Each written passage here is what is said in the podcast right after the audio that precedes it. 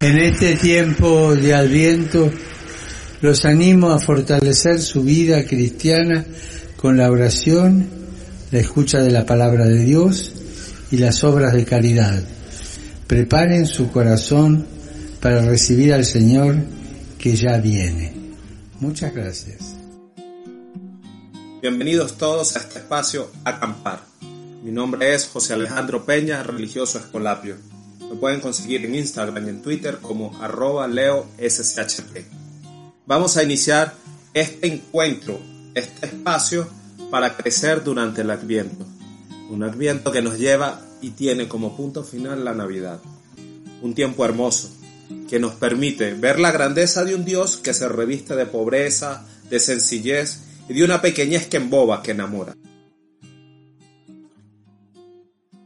Les quiero compartir una anécdota. Durante los últimos meses me ha tocado hacer de chofer y en las mañanas, cuando me toca ir a buscar a una de las hermanas de comunidad, de buscarla a su casa, llevarla al colegio y luego por las tardes regresarla, siempre le, le saludo. ¿Cómo está tu hijo Miguel? Su hijo Miguel emigró hace algún tiempo a México.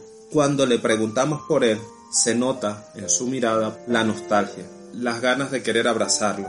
Se nota el dolor y el sufrimiento de tanto tiempo que una madre lleva sin poder estar con su hijo. Y estos sentimientos muestran el deseo profundo de su corazón. ¿Y cuál es el deseo profundo de su corazón? Donde ella quiere estar. Aunque sea unas semanas, aunque sean unos meses, aunque sea un instante. Pero quiere que su lugar sea estar junto a su hijo. Abrazarle, escucharle, acompañarle. Poder estar cerca y sentir que le acompaña en los momentos importantes. Lo hace en medio de la distancia y de la virtualidad pero una madre y un hijo siempre esperan el abrazo. Nos hacemos una pregunta, ¿dónde quiero estar yo en este momento de mi vida? ¿Dónde quiero estar?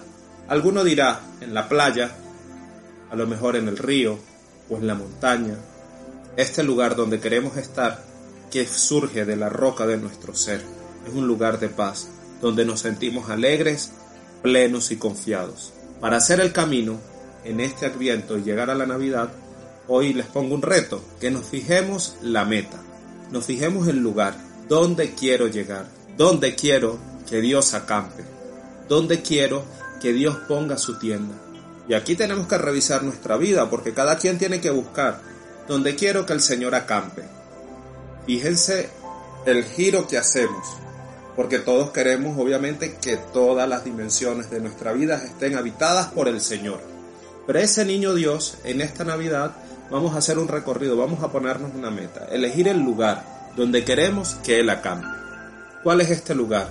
¿Cuál es esta meta? ¿Cuál es esta dimensión? En mi dimensión afectiva, en mi relación familiar, en mi experiencia de fe, en mi experiencia de oración, en mi vida cristiana, en mi comunidad, en el servicio que realizo, en reconciliarme conmigo misma, conmigo mismo, que cada uno elija cuál es el lugar donde quiere que esta Navidad Dios acampe. Y durante todo este tiempo vamos haciendo este proceso. A lo mejor y durante los últimos meses hemos sufrido en silencio, nos hemos quebrado o hemos pasado muchas alegrías.